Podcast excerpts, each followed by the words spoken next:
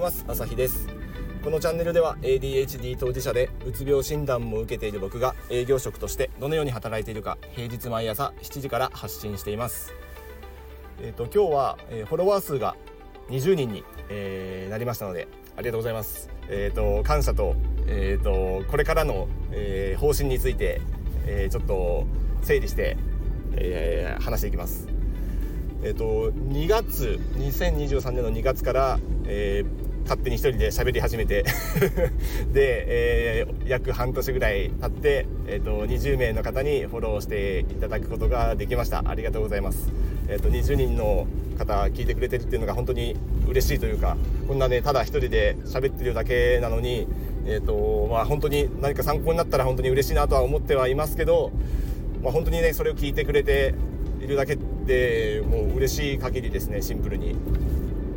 で、まあ、アナリティクスを久しぶりにちょっと見てみるとしばらく放置してたんですけど、まあ、大体うんと聞いてもらってるのが10回とか再生回るのが10回とかそのうちうんいいねが押してもらえるのが半分の567とか、まあ、そのぐらいかなと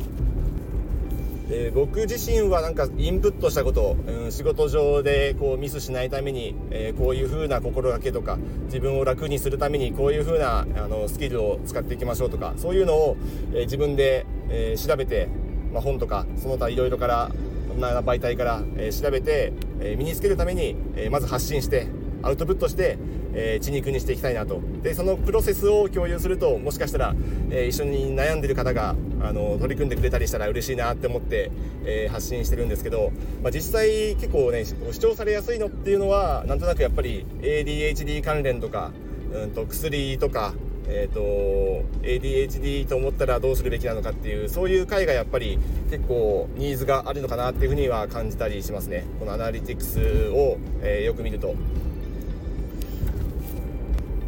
まあ、やっぱりこう営業をやってると,、うんと、いいできる営業マンって優秀な営業マンってあのお客さんからもすごく信頼されるしあのお客さんへの貢献度も高いし、まあ、それに伴って売り上げも伸びるし会社への貢献度も高まるっていうそういう好循環が生まれるので、まあ、結構こういうねあのうん、SNS のフォロワーとかマーケティングっていうのもかなり近いかなと思っていて、うん、有益なこう情報発信をすればあのフォロワー伸びるしいいねもつくし、まあ、インプレッションがね良くなるっていう話をよく聞きますけどまあ本当その通りだなっていうふうにはこう営業してる肌感からも本当合致するところですね。だからこのフォロワー数が20になったでいいねの数が大体これぐらいでで視聴が大体回数がこれぐらい回るっていうのは、まあ、それはただの数値であってそこにどういう意味付けをしていくのかどういうふうな、あの捉え方をするのかっていうのが、まあ、僕ら人間にできるあの面白いところかなっていうふうに思うので本当数値だけ見たらそれは無機質なただのあの数なのでそれをどう捉えるのかっていうところが大事なところで。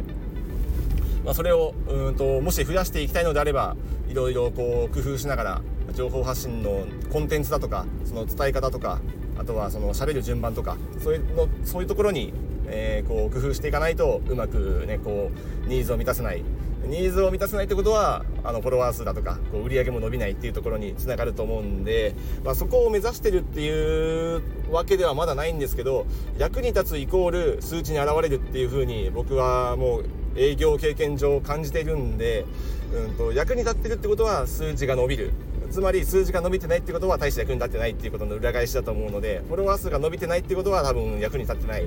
で20までこう伸びてきたっていうのはまあそこそこ そこそこは役に立ってここまで来てるのかなって思ったりしますけどまあされど20まあ、それがたかが20なのか、20まで来たっていうふうに、あね、思うのかは、こう、いろいろありますけど、まあ、通過点であるというふうに、えー、捉えて、もっともっとこう、改善して、この発信自体をブラッシュアップしていきたいなっていうふうには思ってます。まあ、役に立つ情報って考えすぎると、本当ネタに困っちゃうんで、まあ、シンプルに、えーと、と僕が発信のこれからの軸、まあ、これまでもそうでしたけどこれからも改めて軸にしていきたいなっていうところをが、うんと、やっぱり自分自身のこうライフワークに関わるところだと発信しやすいですよね。で実際軸っていうのが、まあ、僕自身の課題でもあるんですけど、うん、ケアレスミスをいかになくすかそしてマルチタスクをいかにこなしていくかそれからこうやりたいことがいっぱいありすぎるんで、えー、時間をどう使っていくかタイムマネジメントですねこのケアレスミスマルチタスクタイムマネジメントこの3つを自分の中の柱としてうん軸として、うんと、これをどう、えこなしていくかっていうところを、うんと、自分でも調べながら実践しながらでその結果どうだったのかっていうのを、えー、題材にネタにしてやっていきたいなと思います。日々取り組んでいることなんで、まあ、うまくいったりうまくいかなかったり、まあ、やっぱネタに尽きないんですよねこの辺でやっていくと。やっぱりやっていく上で、うんと、継続できるっていうことが一番大事で、まあ、営業やっててもそうですけどやっぱ継続できないとあの伸びるもんも伸びない。いいもの持ってても素晴らしいセールストーク持ってても結局あのすぐ辞める人ってあの売り上げ立たないんですよね対して。お客さんにも信頼されないし。短期的に伸びるものってほとんどないんで。であの SNS 他の Twitter とかみたいにこうバズるバズるっていうのがやっぱ少ないですよね、まあ、現実世界ではバズらないしうんとこの音声配信でも、うんまあ、そうそうバズらない。うん、あのツイッターみたくねこうリポストとか、まあ、X か。X みたくリポストとかないんで、うんと拡散機能がほとんどないですからまあ徐々に徐々に本当少しずつしか伸びていかない。これはあの他のポッドキャストとかあの Voicy でも多くの方が言われてますけどそういうふうにねこう伸びにくい反面コツコツやっていけばあの濃いリスナーさんがつくっていうところがあの面白いところだと思うんで、まあ、ラジオもそうですよね。なのでそういうところをこう意識しながらコツコツ継続、まあ、コツコツはね僕のちょっと得意分野なんで実はこれ。あの 日々これはやっていけるなっていうちょっと確信はあるんですけどうつがひどくなければ。あのちょっと深刻なねこう疲労だとかえー、のがあるとちょっと発信できない時もあるかなと思ったりして、まあ、途絶えたりすることも今までちょっとあったんですけど、まあ、それでもここ最近は安定して毎日配信できてるかなと思うんで、まあ、この辺はちょっと自分の強みコツコツ継続は強みなので、まあ、これを、まあ、うんとバックボーンとしてでさっき言った3つの軸えー、ケアレスミスマルチタスク、えー、タイムマネジメント、えー、これを軸に、えー、発信していって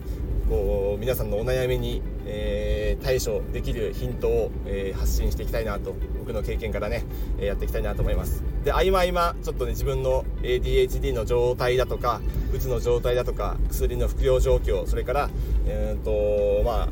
月1でメンタルクリニック通ってますんでその状態とかまあ、精神的なねこう心理学チックなことも結構好きなんでそういうところも、まあ、要所要所挟んでいけたらなとは思うんですけど、まあ、あんまりひどくなってもねこう網羅しきれないんで、